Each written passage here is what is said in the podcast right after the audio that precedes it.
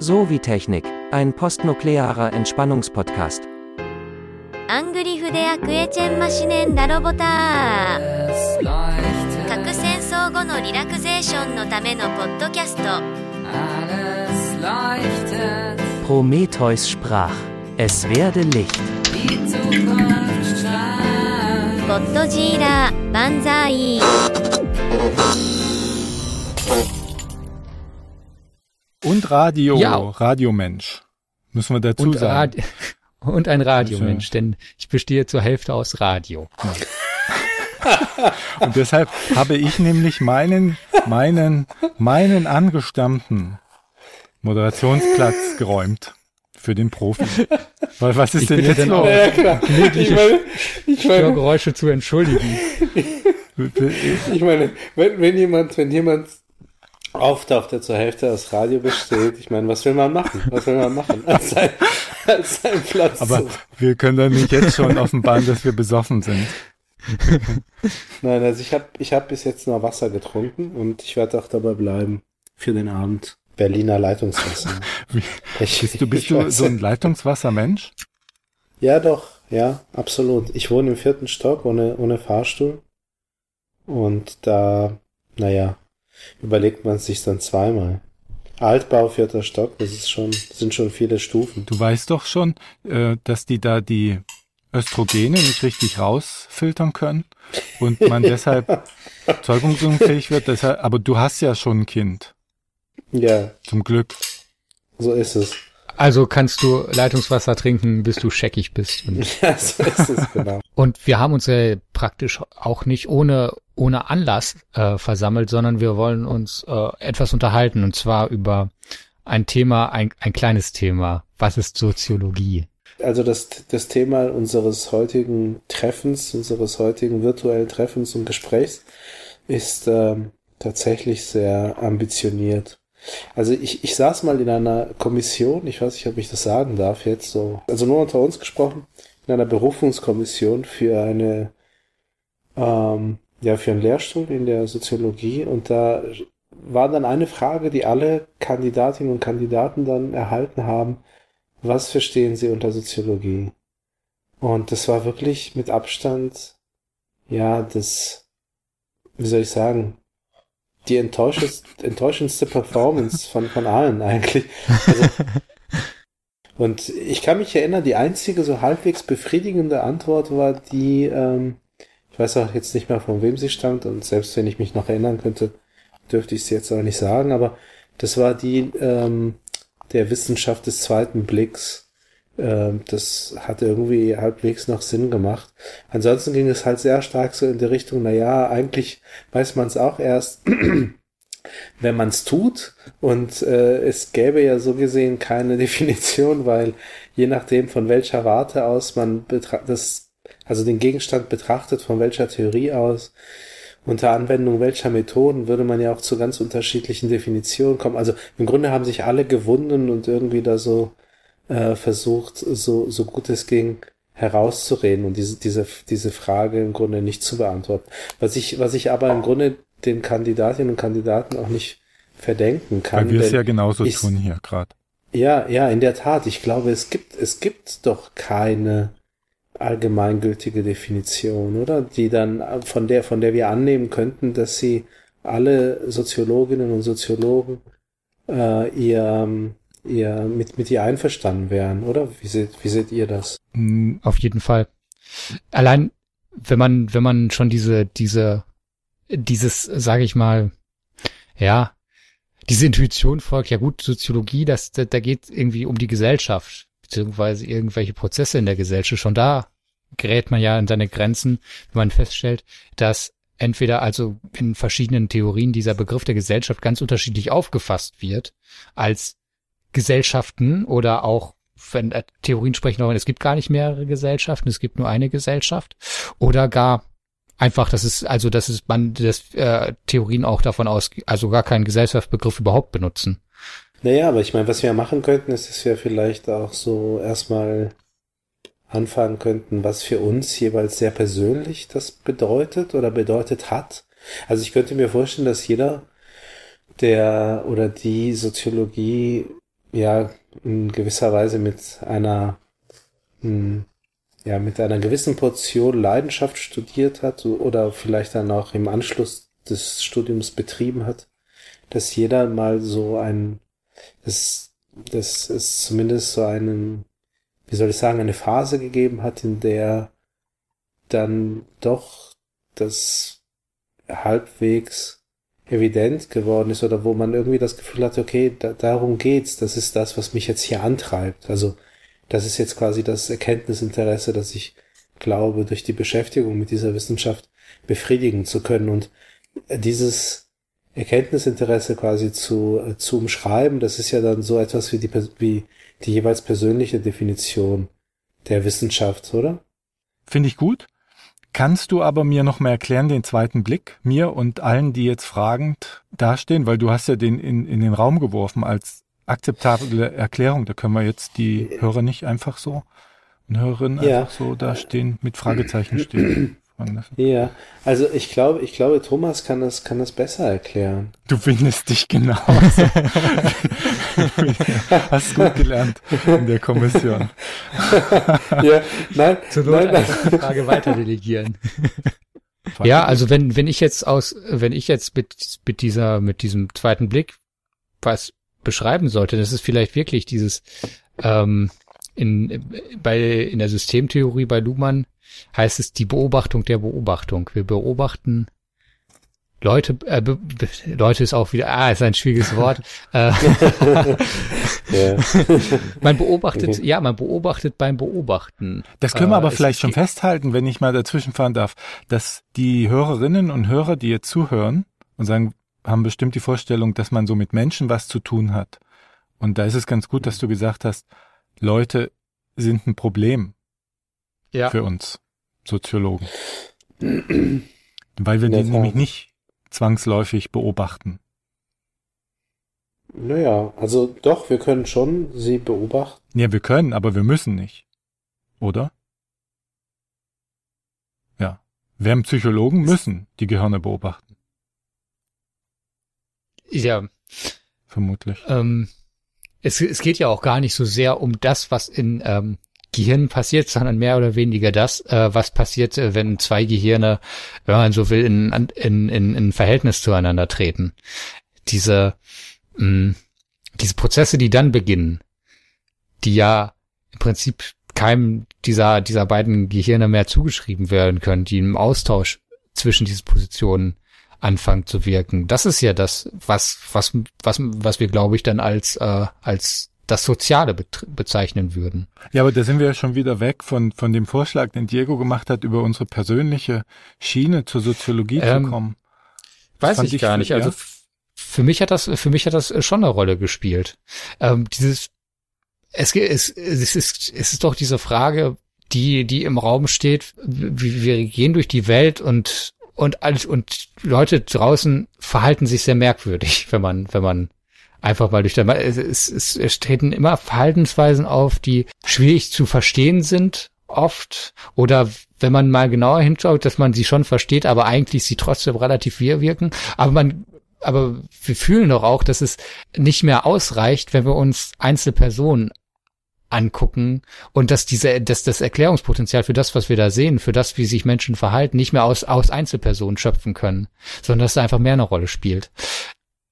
Und also für mich war das, war, war mhm. schon so ein Zugang zur Soziologie. Einfach auch das, dieses Verständnis dafür, was passiert da eigentlich? Also was, also da natürlich dann zu Beginn noch nicht so ausdifferenziert, aber dieses diffuse Gefühl der, der dieses Wissenswollen, was, was, was passiert mit uns Menschen? Wir merken es ja auch selber. Wir sind ja auch, wenn, wir sind ja in die Welt geworfen und ganz viel ausgesetzt in diesen sozialen Zusammenhängen. Und wir merken ja auch, dass mit uns was passiert. Jeden Tag das finde ich ist, ich, ich, ich glaube, also für mich war das schon eine wichtige Motivation, überhaupt sich mit diesen Fragen auseinanderzusetzen und darauf Antworten zu finden. Du sagst, du hast ja gesagt, die Einzelperson spielt nicht so die Rolle. Mm. Referierst jetzt wieder aber auf dich als auf dich persönlich. naja, ich glaube auch diese, diese Abstraktion von der Einzelperson, das ist natürlich irgendwas, was nicht am Anfang steht. Mhm. So, das, das ist dann, wenn man, wenn man irgendwie die Theorie, wenn man durch die Theorien streift und dann äh, mit, mit verschiedenen Erkenntnissen aus den verschiedenen Theorien, also Erkenntnisse im, nicht im Sinne von absoluten Wahrheiten, sondern sage ich mal, äh, in, in, der, in der Wirklichkeit einzelner Theorien, mit denen man dann konstruiert, dass man dann sowas sieht, aber ich weiß, ich weiß nicht, ob irgendjemand ernsthaft von sich behaupten kann, er hätte die Intuition, dass Leute keine Rollen spielen und schon direkt, ohne irgendwie sich mit, mit diesen Themen zu befassen, ähm, schon gleich äh, von, von sich, von sich abstrahiert bei Fragen, die einen selbst betreffen. Also ich glaube, dass ganz viel dann auch wirklich erst ähm, durch, durch das Studium oder durch die Beschäftigung ähm, der mit, mit der Soziologie dann ähm, im Grunde in gewisser Weise die Neugier und die, und die Lust, mehr zu wissen, auch ähm, ähm, erst in Gang gesetzt werden. Also ganz viele, ganz viele Dinge, die dann als Fragen wahrgenommen werden, erst durch die Beschäftigung mit der Soziologie entstehen können. Und äh, das eben gerade, das ist ja auch ein bisschen so diese, das, was glaube ich zumindest mit diesem Ausdruck des zweiten Blickes auch gesagt werden, ähm, werden soll, dass das eben äh, vieles, was selbst für selbstverständlich äh, gehalten wird, dann ähm, als eben nicht mehr selbstverständlich, sondern als als ähm, sehr äh, ja voraussetzungsvoll dann auf einmal äh, erscheint und insofern dann auch unsere Neugierde weckt und, und das Interesse weckt, das verstehen zu wollen. Also es ist tatsächlich vielleicht ein, ein Fach, vielleicht könnte das auch eine, eine, eine mögliche Charakterisierung der Soziologie als Wissenschaft sein, dass sie umso spannender wird, je mehr man sich damit beschäftigt und dass viele ähm, vieles von dem, was, was sie eben so reizvoll werden lässt, erst in der Beschäftigung oder durch die Beschäftigung mit ihr ähm, sichtbar werden und, und äh, erkannt werden von, von denen, von denen, die das, die das betreiben, die das machen. Also das trifft 100 Prozent auf mich zu.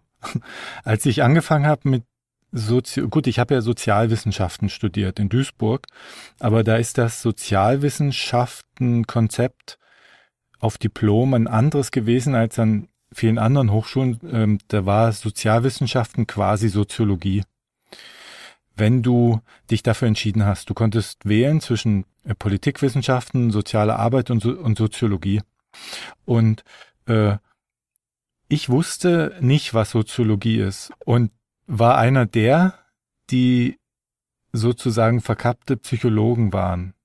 Ach warte, das heißt, du wolltest eigentlich Psychologie studieren? Ja, ich hatte das technische Fachabitur durch meinen mhm. Vorberuf mhm. und ja habe dann überlegt, was studiere ich und habe nichts gefunden, außer technische Berufe.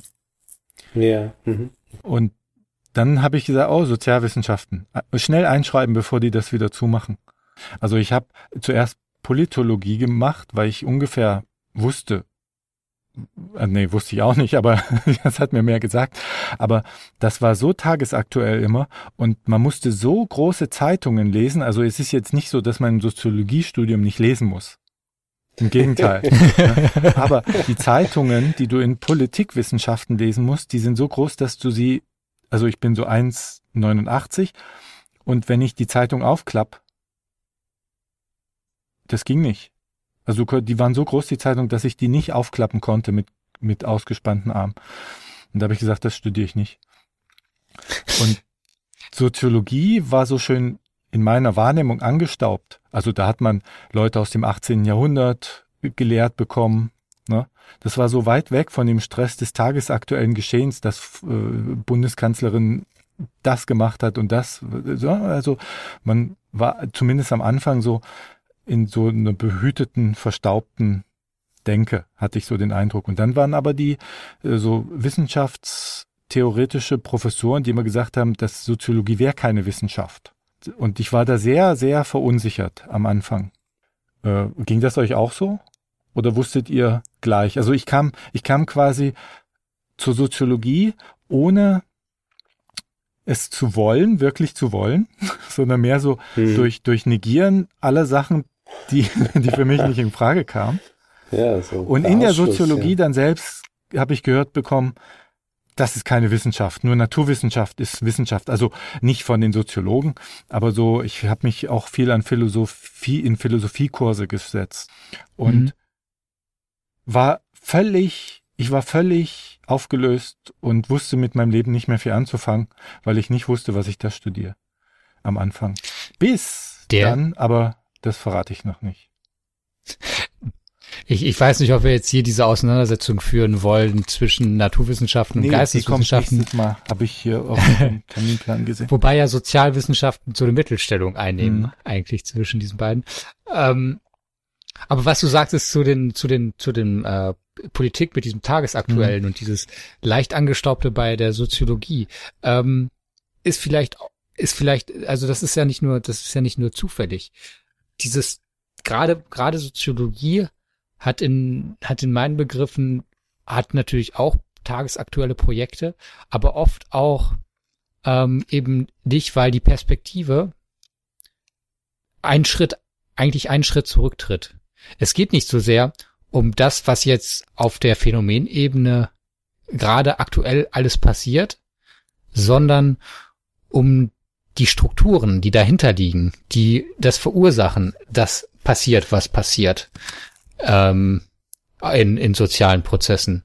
Und äh, auf dieser Ebene ist denn vielleicht dieses Tageaktuelle auch gar nicht mehr so relevant, weil es ja im Prinzip nur nur noch der äh, nur noch die die die die äh, die sichtbaren Konsequenzen dieser Strukturen, die da im Hintergrund sind. Also sozusagen äh, der Inhalt sind. von der In Inhalt der Form, der sich wechselt.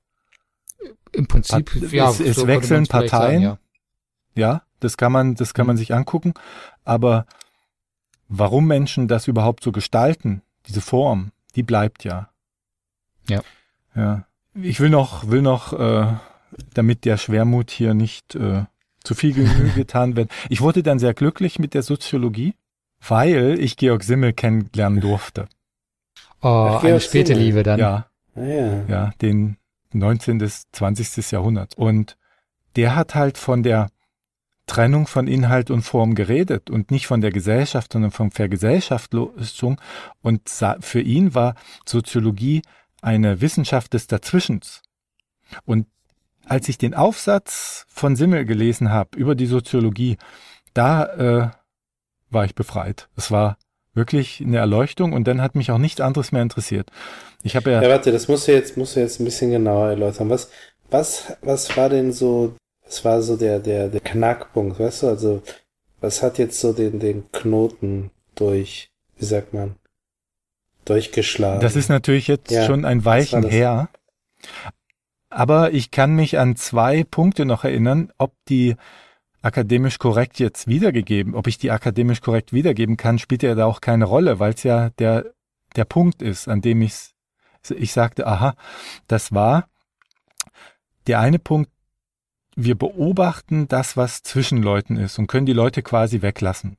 Äh, diese Perspektive kannte ich vorher nicht. So mit einer psychologischen Herangehensweise, äh, das ging nicht. Ich kann doch nicht die Leute weglassen, quasi, und mir angucken, was die machen.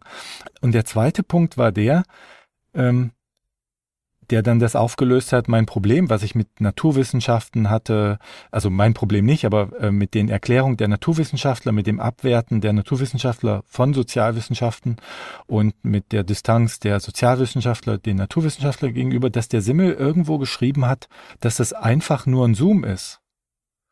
Also du zoomst einfach nur in die Materie rein und bist in der Physik, dann zoomst du raus, bist in der Biologie, bist in der Psychologie und bist in der Soziologie. Das klingt jetzt nicht wirklich wie, wie Jesus, der irgendwie von der Wolke steigt, aber das als Bild hat mir total geholfen. Gut, es blendet vielleicht ein bisschen aus, äh, dass ich, also diese, diese Theorie, dass ich pro Abstraktionsebene neue, also dass man das gar nicht stufenlos zoomen kann, sondern dass du hast die Biologie, da gibt's eigene Systeme und wenn du auf die äh, Physik runterzoomen willst, dann da machst du keinen keinen stufenlosen Zoom, sondern du machst einen richtigen Treppenschritt und musst ganz neue Gesetze dir angucken und so, die mit deren du dann nicht mehr die Biologie erklären kannst. Aber dieses stufenlose Zoom, das war für mich äh, ich weiß nicht wieso. Das war für mich eine Erweckung. Obwohl das ganz simpel, also die werden sich jetzt die Hörer an den Kopf fassen und fragen, ja, und? Aber für mich war das das. Ja, aber ich, ich glaube, es vielleicht, vielleicht liegt es auch daran, weil die Soziologie oft so scheint, halt so eine ja, merkwürdige ja. Gegenstandslosigkeit, weil es ist ja schon dieses, dieses Soziale, das ist in dem Sinne eben, wie gesagt, es ist das dazwischen, es ist kein materieller Gegenstand. Da also die, die Personen, die ineinander, äh, miteinander interagieren, das sind, das sind Gegenstände, die kann ich sehen, die kann ich hören, die kann ich riechen, die kann ich anfassen. Bloß das dazwischen. Das ja. ist ja, ähm, Das ist das, was, was ich vorher nicht, ich hatte, bevor ich Simmel gelesen habe, nichts mit dazwischen gelernt. Ich habe Statistik gelernt, ich habe Umfragemethoden schon gelernt, ich habe Grundlagen der Psychologie gelernt, im Grundstudium schon, Politikwissenschaft ein bisschen, aber nichts dazwischen. Ja. Hätte ich mal aufschreien müssen und sagen, Leute, werdet nicht so konkret. Ich verstehe euch. Bringt mir mehr dazwischen. Ja, aber ja. dieses, aber das ist doch diese Gegenstandslosigkeit, also beziehungsweise diese anscheinende, dass es eben halt um einen nicht materialen Gegenstand geht, was ja auch klar methodologisch einige Schwierigkeiten denn auch mit sich bringt. Aber, aber was ja auch bei, bei genauerem Hinsinn auch irgendwo klar ist, oder das, weil vielleicht eher einsichtig ist so, dass man, dass es schon diese Prozesse gibt, dass man, dass man menschliches Verhalten nicht allein aus, aus ihren eigenen Motiven und so weiter erklären kann, sondern dass es immer, das ist immer, also dass es immer eine, eine, dass es immer irgendwas gibt, was im Hintergrund arbeitet, was in, in, in denen sich Menschen, Verhältnisse, in denen sich Menschen befinden, in denen sie sich, in denen sie agieren und so weiter und das auch ihr Handeln zum großen Teil bestimmt dann. Also auch ein, ein, ein, ein Verständnis, mit dem ich immer wieder rangehe, ist, wenn Leute miteinander interagieren, interagieren sie nicht nur miteinander, sondern auch mit etwas, was drüber steht und gleichen ihre Handlung damit ab und da kommt die Gegenstandslosigkeit rein, die ähm, kulturelle Deutungsmuster zum Beispiel, Interpretationsmuster. Ähm, wenn ich irgend, egal was, einer sozialen Situation begegne, gleiche ich die ab mit kulturellen Deutungsmustern. Was stellt mir die Gesellschaft zur Verfügung an Interpretationsmöglichkeiten? Wenn einer mit einer Krawatte kommt, interpretiere ich das ja aufgrund von modischen Deutungsinterpretationsmustern und so weiter. Und ähm, diese Deutungsmusterebene, die musste ich erst mir überhaupt erarbeiten, um für die Soziologie ein Verständnis zu haben. Denn ich war am Anfang immer bei den Personen und bin auch vor dem Studium ganz stark ähm, verhaltensbiologisch an Erklärung rangegangen. Habe ich irgendeinen Artikel gelesen in der Bildzeitung, ach so, die Gene, egoistische Gene steuern unser Leben, ja, alles klar. Und das, das gibt auch so eine, so eine, so eine, ja, innere Ordnung und man weiß, wie die Welt funktioniert. Ja, und das hat die Soziologie total erschüttert. Also ich liebe zwar die Soziologie, ich, ich hasse sie aber auch dafür, dass sie mir äh, viel Lebensfreude geklaut hat. Weil du äh, alles hinterfragst und du äh, hinterfragst ja auch das Hinterfragen, so mit dem zweiten Blick. Ne? Ja, aber ich finde eigentlich, Diego darf sich nicht drücken an Offenbarung, an so. Selbstoffenbarung. Ja, wobei, bevor ich zu meiner Selbstoffenbarung komme, ähm, möchte ich jetzt äh, kurz was zu der Gegenstandslosigkeit sagen, weil als ihr euch drüber unterhalten habt, ist mir natürlich dann äh, ja jetzt nicht vielleicht als erstes, aber schon recht bald an Dürkheim durch den Kopf gegangen und äh, Emil weil das Dürkheim. das war äh, Emil Dürkheim genau, also der äh, in der Tat ja also einer der der der Gründer, einer der, der Gründerväter der Soziologie. Ähm, und wenn ich mich richtig erinnere, auch der erste Soziologe mit einem entsprechenden Lehrstuhl, also ja, der erste, ja, der ja. tatsächlich auch einen Lehrstuhl für Soziologie dann der konnte verkaufen. Universität inne hatte. Er, er wusste, genau, ja. Und in der Tat, ich meine, das hat auch etwas damit zu tun, dass er halt eben gesagt hat, von wegen Gegenstandslosigkeit, wir erforschen soziale Tatsachen, soziale Tatbestände. Die sind, und er hat sie auch verglichen, also das Soziale, die sozialen Normen, das, was das Soziale ausmacht, Ähm, also das, was du jetzt, René, sehr schwach mit, äh, mit Deutungsmuster und äh, ähm, ja, Referenzsystemen, Sinnstrukturen, wie auch immer man das dann auch bezeichnen mag, ähm, das, was du jetzt, glaube ich, als Deutungsmuster äh, hm. eher so schwach, also sozusagen, also nicht schwammig, sondern sozusagen, also als softe, ähm, ja auch dehnbare ähm, Möglichkeit, die, die einem die Gesellschaft an die Hand gibt, um mit dem, äh, wo, also mit den Situationen, mit denen man dann konfrontiert wird, ähm, äh, umgehen kann. Das hat ja Dürkheim als, als ähm, also natürlich nicht ahistorisch, also nicht unveränderbar, aber doch in einer jeweiligen historischen Situation einer, einer jeweils gegebenen Gesellschaft als ähm, als wirklich feststehende Größe dargestellt und hat, hat ja die sozialen Tatbestände, soziale Tatsache ja auch mit äh, beispielsweise den Aggregatzuständen in der Physik dann auch verglichen. Für den war das Naturwissenschaft. Das, genau, das war, das war für ihn, also wie du gesagt hast, er konnte es verkaufen, unter Umständen tatsächlich wirklich auch ein, ein Kunstgriff, um die Soziologie als Wissenschaft zu etablieren, um sie den Naturwissenschaften naja, nicht gleich zu machen, aber zumindest so in, in gewisser Weise sie näher an die Naturwissenschaften zu rücken durch diese Art und Weise der Darstellung. Aber es ist natürlich schon noch wirklich ein anderes, nochmal wieder eine andere, ähm, eine, eine andere Möglichkeit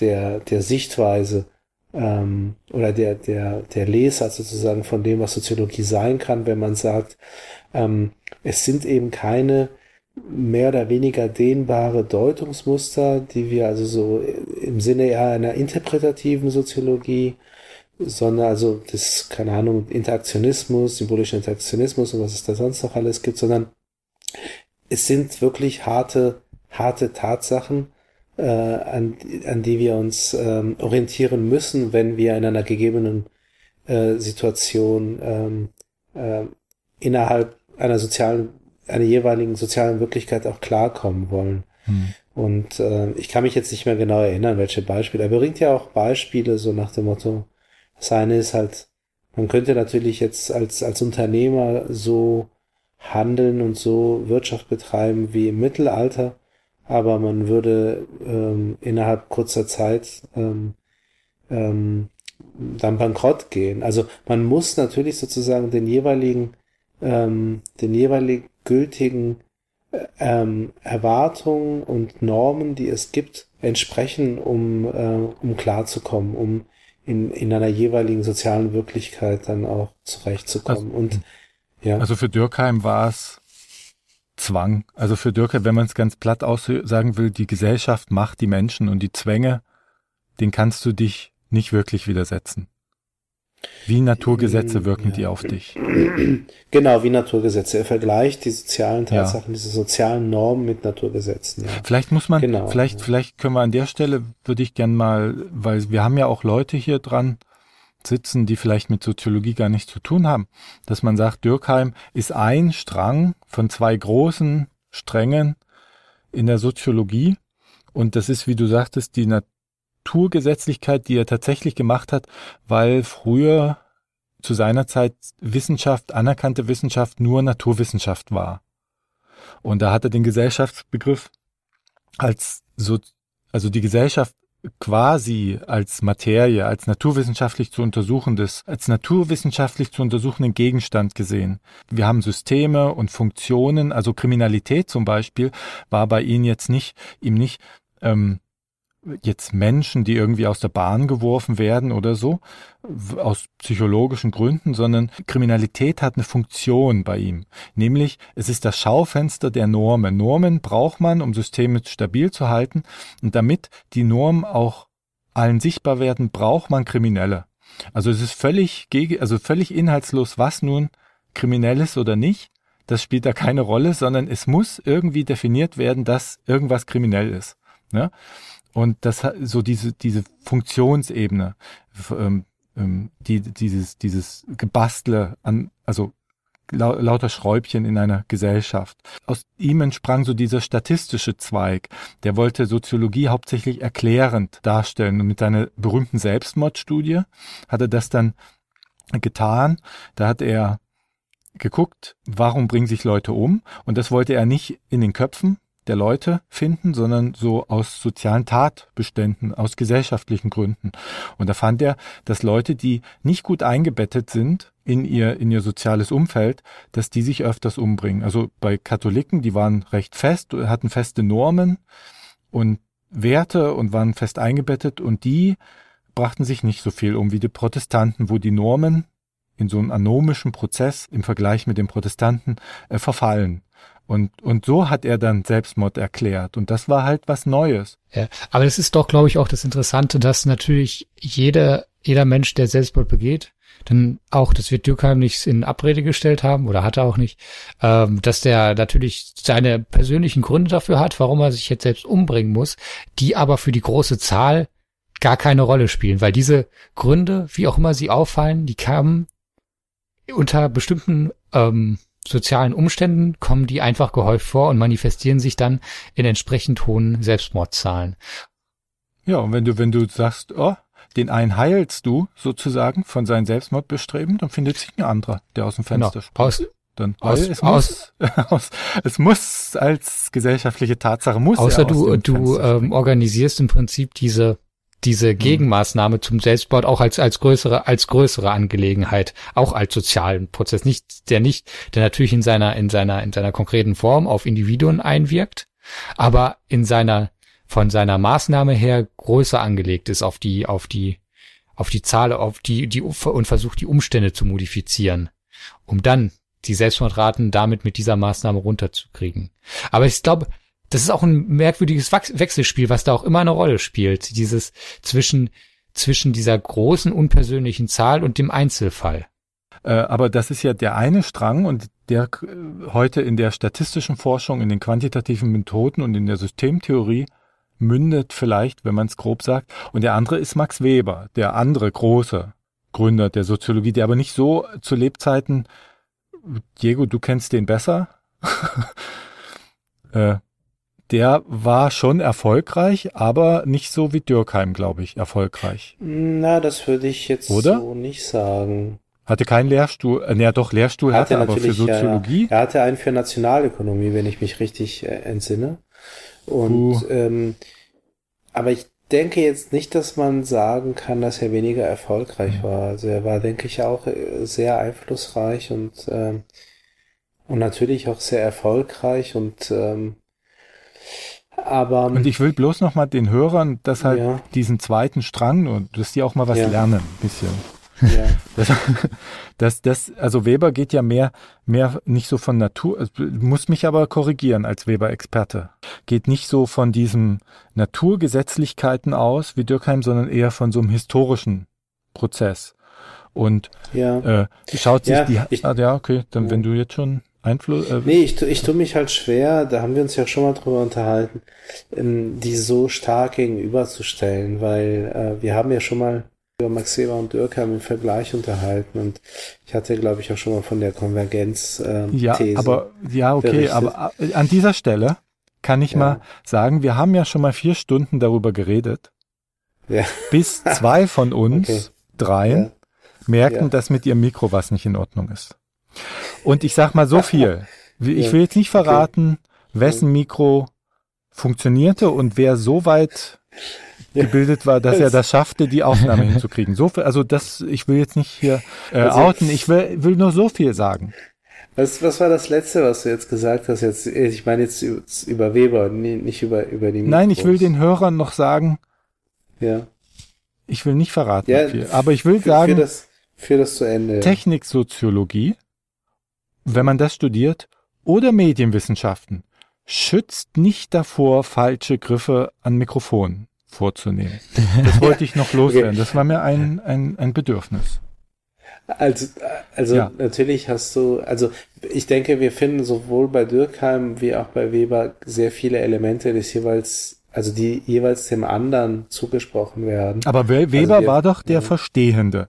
Dürkheim hat gesagt, wir erklären und Weber hat natürlich auch gesagt, wir erklären und verstehen in der Soziologie. Das ist ja das, was Thomas vorhin gesagt hat, so ein Zwischending Geisteswissenschaften verstehen Naturwissenschaften erklären, wobei verstehen heißt hier nicht nachvollziehen können. Also hast du die Matheaufgabe verstanden, da hast du ja hast du die Matheaufgabe nachvollzogen, sondern es heißt verstehen im Sinne eines ja, wa was meint denn Weber eigentlich mit verstehen? Der mündet in der qualitativen Forschung, die mehr äh, ins Verstehen und Interpretieren und Nachvollziehen Nachvollziehen genau. von inneren Beweggründen geht. Und das äh, sind schon, finde ich, zwei, zwei äh, äh, sich abgrenzende Eigenschaften. Dass das von der Konvergenzthese, von der du mhm. gesprochen hast, die sagte ja, dass Weber in seiner Erklär in seiner Definition schon den Erklärungsbegriff auch mit drinne hatte von Dürkheim. Genau so ist es. Ja, ja. aber es muss, das kann ja in seinem Kopf so drin sein. Das hat sich aber so, glaube ich, nicht umgesetzt, äh, durchgesetzt. Ich, ich habe die immer als sehr stark unterschiedlich empfunden und ich glaube, sie wurden auch konträr gelehrt. Ja, sie, sie werden, glaube ich, immer noch konträr gelehrt, aber ich denke, dass es halt eben oft ähm, auch einer gewissen Vereinfachung geschuldet ist, die natürlich, die natürlich notwendig ist. Also irgendwo muss man ja anfangen und es macht ja auch Sinn, erstmal in gewisser Weise verschiedene Lager auch aufzuzeigen und vielleicht auch, um das auch stärker voneinander abzugrenzen, dass dass, ähm, dass besser auch so gewisse äh, Profile und, und Trennlinien auch sichtbar werden, wenn, wenn man eingeführt wird sozusagen in ein neues Fach. Aber ansonsten ähm, denke ich, dass sie eben so konträr zueinander nicht standen. Also wir finden, ich, ich könnte jetzt einfach ein paar Beispiele machen, wenn, wenn ihr wollt. Äh, ja. Diego, Diego, mach uns Beispiele. Also wir beispielsweise Webers sehr berühmte Protestantismus-These äh, beginnt ja mit, mit einer aus der Statistik stammenden Erkenntnis. Musste aber ganz schnell die, sagen, für Leute, die gar nichts ja. damit anzufangen wissen. Also er erklärt den Kapitalismus über die Religion der Protestanten. Ja, okay. also genau, also er ist der Ansicht genau, dass die Religion, äh, insbesondere der Protestantismus oder bestimmte Sekten, also der Calvinismus, also einige Sekten, die zum Protestantismus gehören, äh, ja eine besondere Rolle spielt für die Entwicklung des modernen Kapitalismus. Also Ne, gut, genau. Und, ähm, und auf, er ist auf diese Idee gekommen, dass der Protestantismus etwas damit zu tun haben könnte, ähm, also, dass er halt eben eine wichtige Rolle spielt für das Aufkommen des modernen Kapitalismus, als er die äh, Statistik eines seiner Schülers ausgewertet hat, beziehungsweise die, die Auswertung seines Schülers, glaube ich, ähm, erhalten hat, die klar gezeigt hat, dass in den Regionen, in der vorwiegend Protestanten äh, gelebt haben, äh, wirtschaftlich erfolgreicher waren und äh, als Region, in denen vorwiegend Katholiken äh, gelebt haben. Das heißt, seine Protestantismus-These, also, also eines seiner berühmtesten Schriften, seiner einflussreichsten ähm, ja, Konzepte, äh, ist hervorgegangen aus einer ganz kruden statistischen äh, Auswertung, einer, einer quantitativen Auswertung. Also allein da sieht man schon, wie ernst Weber natürlich auch die Statistik genommen hat und, und quantitative Daten für die Erfassung ähm, ja interessanter und, und erklärungswürdiger ähm, Phänomene in der Gesellschaft. Das ist das, also das, das, das ist beispielsweise ein, ein Punkt. Ein anderer Punkt ist, dass wir bei Weber auch ganz viel äh, finden im Hinblick auf die äh, Bedeutung der, naja, der Lebensführung in der modernen Gesellschaft, äh, dahingehend, dass ähm, ja die Akteure einer modernen Gesellschaft immer weniger in einer gewissen Weise über ihr Leben verfügen und sich immer stärker den Zwängen eben, eben vor allem des Kapitalismus oder einer vom Kapitalismus oder von kapitalistischen Prinzipien ähm, ja durch durchdrungenen Gesellschaft. Äh, also dass dass eben die die Mitglieder einer einer einer einer einer also modernen Gesellschaft, die vom Kapitalismus durchdrungen ist, äh, sich den Zwängen, ähm, die, die, die, die das äh, nach sich zieht, äh, fügen müssen und äh, immer weniger in gewisser Weise auch ein selbst äh, gesetztes, ein selbst äh, gestecktes Leben führen können. Also da sehen wir auch dieses, das, was sonst äh, Dürkheim in die Schuhe geschoben wird, dass die Menschen einer Gesellschaft lediglich Marionetten wären, die dann quasi diesen übergeordneten Gesetzmäßigkeiten, die äh, das Soziale als, als Wirklichkeit sui generis, wie er das bezeichnet hat, ähm, also äh, folgen müssen. Ähm, das ge genau diesen, diesen Aspekt betont Weber ganz stark, äh, auch wenn er sich eben der Lebensführung widmet und ähm, diesen äh, Aspekten eben insbesondere der, der modernen, also die Lebensführung in modernen kapitalistischen Gesellschaften. Ähm, genauso sehen wir auch bei Dürkheim, dass Dürkheim ähm, äh, durchaus auch die Entstehung in gewisser Weise des Individuums an die moderne Gesellschaft knüpft, also an eine funktional ausdifferenzierte Gesellschaft, ähm, die in, in einer, in einer ähm, Stammesgesellschaft, also in einer Gesellschaft, die von äh, mechanischer Solidarität geprägt ist. Also gut, jetzt müssen wir jetzt müssen wir dann in, in Dürkheim stärker einsteigen, aber auf jeden Fall sagen wir mal in einfachen Gesellschaften, wo jeder ganz klar seine Rolle ein und wirklich auch nur eine Rolle hat, also in Gesellschaften, die auch von, von Totalinklusion sozusagen geprägt sind, da gibt es gar keine Individualität. Also auch da sehen wir, also wir sehen, wir sehen so gesehen auch bei Dürkheim die Thematisierung des, ja, von, von so etwas wie dem, dem, also von, von einem Akteur in einer Gesellschaft, in, in einer bestimmten Gesellschaftsform, nämlich in einer äh, funktional ausdifferenzierten, also modernen Gesellschaft, die es ihm erst erlaubt, also ihm den Akteur erst erlaubt, ähm, so etwas wie einen subjektiven Sinn, mit dem sich Weber wiederum sehr viel beschäftigt hat, äh, hervorzubringen. Und all diese, diese, all diese Punkte, all diese Themen werden halt eben dieser Konvergenzthese diskutiert. Und äh, ich, ich denke, es spricht halt sehr, sehr vieles dafür, dass wenn man genauer hinschaut, die Unterschiede zwischen Weber und Dürkheim dann äh, eben äh, relativ klein sind und es wirklich eher sozusagen eine, eine Wahl der Perspektive äh, war, die sie unterscheidet.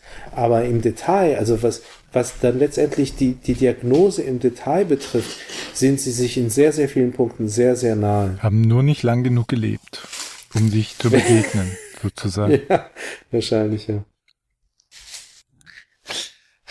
Aber das ist, aber das finde ich doch, das ist doch, finde ich auch ein interessanter Punkt, bei dem wir jetzt irgendwo stehen. Diese, diese, äh, sag ich mal, dieser Zwangscharakter, den, den Soziales irgendwie auf, auf Einzelpersonen ausübt. Den, der ja sowohl bei Dürkheim vielleicht in etwas äh, stärker ausformulierter Form auftritt, aber auch der bei, bei Weber ähm, eine Rolle spielt. Und das ist doch auch die Erkenntnis die dahinter steht und auch was die Soziologie ähm, dann relevant macht. Was sind diese Zwänge? Also diese Zwänge zu erforschen, denen wir uns aussetzen als als als Wesen, die in sozialen Zusammenhängen sich bewegen und sie uns, wenn man so will, auch in, in dem Sinne halt, wenn wir sie uns erkennbar machen und in dem Sinne auch verfügbar machen. Und da sind wir auch bei einem Theoretiker, der äh, wahrscheinlich wahrscheinlich der Soziologe ist, der auch über, außerhalb der Soziologie bekannt ja. ist. Karl Marx. Ach so. Ich dachte, du, du wolltest jetzt zu Luhmann. dachte ich auch. da lag ich jetzt total falsch. Hast du voll den Twist ja, Marx noch hingekriegt. Luhmann, das ist ja, ja, das ist ja wirklich Wir sind so geflasht, wir müssen uns das mal holen. Ja. Irgendjemand okay, von euch schlägt immer aufs, aufs Mikro. das ist, ist zwar, zeigt Engagement, aber ich als technischer Hausmeister krieg dann Probleme hier. Bin ich das jetzt Wahrscheinlich bei Max Weber hast du immer wumm, wumm, jede These mit nein, einem Faustschlag. Nein, nein, das, äh, gestützt. Mein, nein, mein Mikro ist, ähm, ist, also ich, ich erreiche das gar nicht. Der ist so, sozusagen okay. für mich naja. jetzt physisch gar nicht erreichbar. Aber ich schlage da drauf, mein Ich habe ja irgendjemand schlägt, aber sei ihm gegönnt. Äh, ich habe ich habe ja. bei Karl Marx nämlich die die akustische äh, Geste. Ich mache ja mal so das? kleine Videos auf YouTube, ganz vereinfachte Soziologie. Und da schimpfte schon mal der eine oder andere, wenn ich da Karl Marx erwähnte. Aber man kommt in der Soziologie nicht drum rum, weil sich alle auf den beziehen. Karl Marx hat, eine, hat, hat ja eine merkwürdige Position. Das, äh, er, er, er hat ja auch in mehr oder weniger Soziologie ist ja eine sehr junge Wissenschaft und hat so in dieser ja auch in dieser Anfangszeit gewirkt und sich wahrscheinlich auch sehr, ich selber nicht als Soziologen verstanden. Auch nicht als Marxist. Er hat abgelehnt, ein Marxist zu sein. ja. Ja. Ähm, Ökonom war er halt. Aber wie wie wie wie also ja, der, im Gegensatz zu zu unserem äh, zu Frankreich und Deutschland, ja, wo die Soziologie erfunden wurde, haben in England lange, lange in dieser Zeit die Ökonomen weiter die Gesellschaft erklärt. Was ja immer funktioniert, solange äh, die Ökonomie funktioniert. Ähm, aber ich habe dich unterbrochen. Ich wollte gar nicht dich unterbrechen. Ähm, nee, aber es ist ja auch ein wichtiger Punkt. Also auch bei Karl Marx, der ja auch, denn gerade vieles, ähm, viele soziale Sachen eben aus den, den materiellen Grundlagen einer Gesellschaft erklärt. Die materiellen Grundlagen, die Verteilung in, in seinem Sinne von, von den Produktions, äh, Produktionsmitteln, äh, beeinflusst, inwiefern sich dieses Soziale dann konkret äh, zu erkennen gibt. Auch, also es, es gibt ja auch so eine Trennung zwischen, zwischen Produktions, äh, zwischen der, der äh, Produktionskraft und den Produktionsmitteln. Und ähm, diese Verteilung dieser, dieser beiden, sage ich mal, dieser beiden ähm, ja, Kräfte definiert oder, oder auch dieses Verhältnis der, dieser Kräfte zueinander definiert dann auch, wie eine Gesellschaft äh, funktioniert. In seinem, in, in seiner Theorie ist das dann alles auch immer von Klassenkämpfen. Ähm, äh, äh, also drückt sich Verhält Gesellschaft mehr oder weniger immer in der in, in Klassenkämpfen und haben sich immer in Klassenkämpfen ausgedrückt, die dann über die Geschichte sich immer weiterentwickelt haben im Sinne von verändert. Also von der Sklavenhaltergesellschaft, wo es die, äh, wo es die halt die Sklavenhalter und die Sklaven gab, hin zu einer Feudalgesellschaft, hin zu einem Kapitalismus und so weiter. Ähm, man muss sagen, in dem Sinne ist ja, ist ja Marx eigentlich, ist ja, ist ja Marx in gewisser Weise schnöder Determinist. So in seinem His, was, was er da betrieben hat, ähm, nennt sich, äh, nennt sich ja historischer Materialismus, also die, die feste Abfolge, feste geschichtliche Abfolge aus den aus den materialistischen Grundlagen heraus, die auch irgendwie, die, die auch einem festen Gesetzen folgt in ihrer Entwicklung. Und, und deshalb war der so sicher, dass der Sozialismus kommt, weil alles einen historisch vorgesehenen Verlauf hat. Genau, ne? genau. Ähm, würden wir heute nicht mehr so teilen. Nein. Und die Hörer wahrscheinlich auch nicht. Genau. Und aus dieser Perspektive ist denn, weil das natürlich dann auch in der, in der marxistischen Tradition ja nicht unentdeckt geblieben ist, dass der Sozialismus nicht die Welt irgendwie, äh, formt, ist dann auch die Frankfurter Schule entstanden. Die praktisch jetzt, die, wo wir denn auch bei der, der, den aktuellen Theorien Kritische sind. Theorie. Frankfurter Schule. Kritische Theorie, Nennen Frankfurter ein paar Namen, Schule, genau, wo, wo es einordnen können. Äh, äh, Horkheimer mhm. und Adorno als Gründer, aber auch äh, äh Benjamin Marcuse, ähm, Habermas wird, das ist zwar ein bisschen strittig, aber ich, zu großen Teil wird er dazu gezählt, dass man ihn auf jeden Fall in der Reihe nennen kann. Wobei seine genaue Zugehörigkeit dann umstritten ist, aber ja.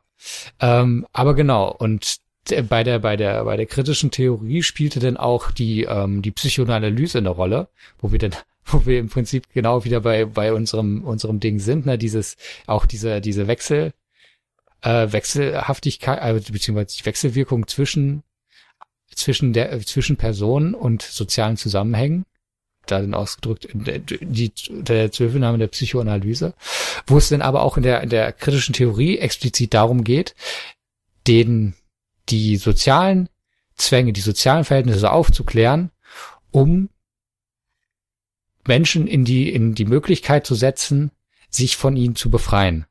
Da, da bist du ja wieder eigentlich bei dem Ursprung der Soziologie, die ja als Krisenwissenschaft quasi erfunden wurde, weil vor ganz langer Zeit, also nicht vor ganz langer Zeit, weil zur französischen Revolution und dann die Industrialisierung kam, die industrielle Revolution, so viel Umbrüche stattfanden, dass die Erklärungsmuster der Kirche zum Beispiel oder die, die Standeserklärung, es gibt drei Stände, äh, den Adel, Klerus, Bauern oder Bürger, mhm.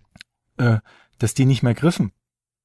Und da wurde eine Wissenschaft gesucht, die helfen konnte, die, die neue Probleme äh, zu lösen. Ja. Und die, die Umbrüche waren, nochmal um zurückzukommen auf England, die waren dort nicht so gravierend, die behielten ja die Monarchie weitestgehend bei, dass ähm, dort die Ökonomen überlebt haben. Während die Ökonomen in Frankreich und Deutschland, also zur Erklärung der Gesellschaft, nicht mehr so viel beitrugen, glaube ich. Äh, sehen Ökonomen wahrscheinlich anders. Wie äh, Soziologen. ne? Der müssen äh, ja. der, und und äh, ich wollte sagen wegen der ähm, Krisenwissenschaft, dass ähm, das ist ja auch ein ja ein Streitthema. Soll Soziologie helfen, irgendwas aufzudecken und irgendwie teilhaben an der gesellschaftlichen Entwicklung oder soll sie nur beobachten? Das war ja die, weil du die kritische Theorie erwähnt hast, der Streit zwischen Habermas und Luhmann. Dass Luhmann ja. sagte, wir Soziologen beobachten nur, aber Luhmann sagte das nicht aus einer Werthaltung heraus, sondern seine Theorie sagte, man kann es gar nicht beeinflussen. Also du kannst zum Beispiel das politische System, Luhmann mit sein, warte mal, hier fällt gerade was vom Stammtisch. Oh. Und Lu, nee, ich habe mir hier, muss dazu sagen, ich, ich habe doch einen Nachbarn, der, der gern bei DSDS gewinnen will. Und der singt immer. Und da habe ich jetzt so ein Iglo hier gebaut, dass ihr das nicht hören müsst. Und wenn ich hier ein Foto machen würde, ihr würdet euch einen Kopf fassen, so, ja, so ein Iglo ums Mikro. Aber äh, da fehlt dann die Luft auch nach einer Weile. Ja, aber das, genau, das, das ist auch der Grund. Wir trinken ja, wir sind ja nicht so die Biertrinker und da komme ich ja. dann trotzdem in diese ja. lallende Phase. Aber, äh, ja, äh, ja, ja, gut, wobei man sagen muss, als Soziologe können wir uns nicht mit Luft beschäftigen. wir sind da nicht, nicht äh, äh, biologisch. Aber irgendwann, irgendwann äh, sprichst du dann auch einfach nicht mehr. Ja, dann bin ich entweder Und, äh, abgestürzt oder halt ohnmächtig. Ja. ja. Naja, jedenfalls genau. ist das ein ganz berühmter Streit gewesen. Und ich glaube, ja. Luhmann hat gewonnen. Ähm. Wie bitte? Ich glaube, Luhmann Nein, das hat kann man gewonnen. so nicht sagen. Nein, das kann man so nicht sagen. Das ist also, die Frage, wen man fragt. ja. okay, Habermas hat gewonnen, weil er noch lebt. Er hat Nein. die Evolution hat ihn bevorzugt. Es wurde das vielleicht als Anekdote. Es gibt ja von von Habermas gibt es ja ähm, auch so eine eine ähm, diskursethische Vorstellung, ähm, die grob natürlich viel viel komplexer, aber jetzt mal grob vereinfacht darum geht, dass sich ähm, dass sich in der Entscheidungsfindung das beste Argument durchsetzt, äh, was dann bei Habermas, so sagt man, dann oft die Form angenommen hat, dass er einfach ähm, so lange auf Punkten beharrt hat und so lange weitergeht, bis, er, bis andere Leute keine Lust mehr hatten, weiter an den Gesprächen teilzunehmen und er praktisch damit, damit ähm, durch das bessere Sitzfleisch die das, äh, diese diese äh, Diskurse für sich entschieden ja, hat. Ja, und der siehste hat sich weiter hat er weitergeführt. Luhmann ist gestorben über den Dialog. ja, aber wie kamen wir? Wir kamen drauf. Also wir können ja mal abstimmen hier am Stammtisch. Was hältst du davon? Was jetzt? Ob wir ob wir uns als Soziologen jetzt einmischen sollen oder nur beobachten? Ich bitte einmal um Handzeichen.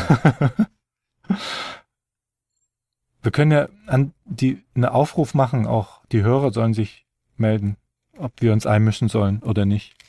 Ja, die Frage, die die der Punkt äh, ist ja, dass ja man sich nicht einmischen kann. Luhmann sagt ja, wir können uns gar nicht einmischen, weil das getrennte naja. Systeme sind, die nicht aufeinander Einfluss nehmen können, außer sich zu zerstören. Äh, das das das äh, stimmt. Also ich würde sagen, das stimmt so nicht. Es, es es gibt keinen determinierenden Zusammenhang zwischen zwischen diesen System. Ja, Steuer, Steuer, also Steuer, dass genau. die sich steuern können, meine ich. Du kannst sie irritieren. Aber es gibt, genau, du kannst sie irritieren und damit dann hoffen, irgendwelche, äh, irgendwelche, äh, irgendwelche Prozesse auszulösen. Ähm, aber du kannst dies, du kannst das Ergebnis nicht in letzter Konsequenz äh, kontrollieren. Genau. Aber um bei der bei der kritischen Theorie zu bleiben, erstmal ist ja, weil das Interessante an dieser Perspektive ist ja auch, dass es erstmal um in gewisser Weise um diesen zweiten Blick geht. Dass es nämlich genau darum geht, wie, also dass Dinge, die äh, als, als feste Realität gelten, als Realität nur erscheinen aus einer, aus, äh, aus, aus einem bestimmten Beobachtungswinkel, der äh, gesellschaftlich so vorgegeben ist. Und nur die Hinterfragung oder beziehungsweise die Aufdeckung dieser, dieser, dieser Prozesse, die zu diesen Beobachtungsperspektiven führen, versetzt uns in der Lage, sie zu überwinden. Damit wäre dann aber auch in der Perspektive eine, eine, eine nicht einmischende Haltung per se gar nicht möglich. Weil entweder, entweder fällst du dich diesen, diesen Zusammenhängen gegenüber kritisch oder du bestätigst sie. Indem du sie einfach als, als, wenn du sagst, ich, ich, ich halte mich raus, ich, ich beschreibe ja nur, aber diese Beschreibung ist sozial, ist, ist sozial durch die, durch die, in der, in der kritischen Theorie heißt denn die, die Totalität der Gesellschaft, durch die Totalität der Gesellschaft verursacht. Und dann bestätigst du diese Totalität, die allerdings keine Naturgesetzlichkeit darstellt, sondern gemacht ist.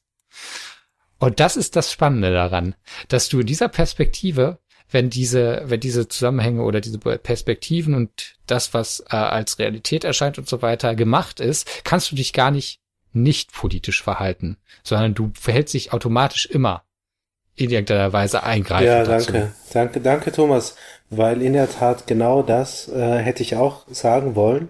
Ähm, Nur also länger. Jetzt nach, nein, ich hätte das, ich hätte das, glaube ich, nicht so gut, nicht so gut jetzt auf den Punkt bringen können und auch, auch, auch nicht so gut, nicht so gut einbetten können. Ich meine, die Einbettung ist ja auch für uns Soziologen, glaube ich, immer und Soziologinnen auch, auch immer wichtig, dass halt eben nicht einfach es heißt, ähm, ja, die Weltformel ist a plus b gleich c oder ich weiß nicht was, sondern ohne Einbettung ähm, ja, gibt es ja, ja, so gesehen auch keine Bedeutung. Also, aber gut, wie auch immer. Auf jeden Fall, ähm, das, ähm, das, ähm, das, das, das, das also genau das, das ist ja auch der Punkt, weshalb, wenn, wenn von der Warte aus äh, ja, argumentiert wird, die Frage, sich ja gar nicht stellt, beziehungsweise die Frage gar nicht, äh, gar nicht äh, in unserer Hand liegt.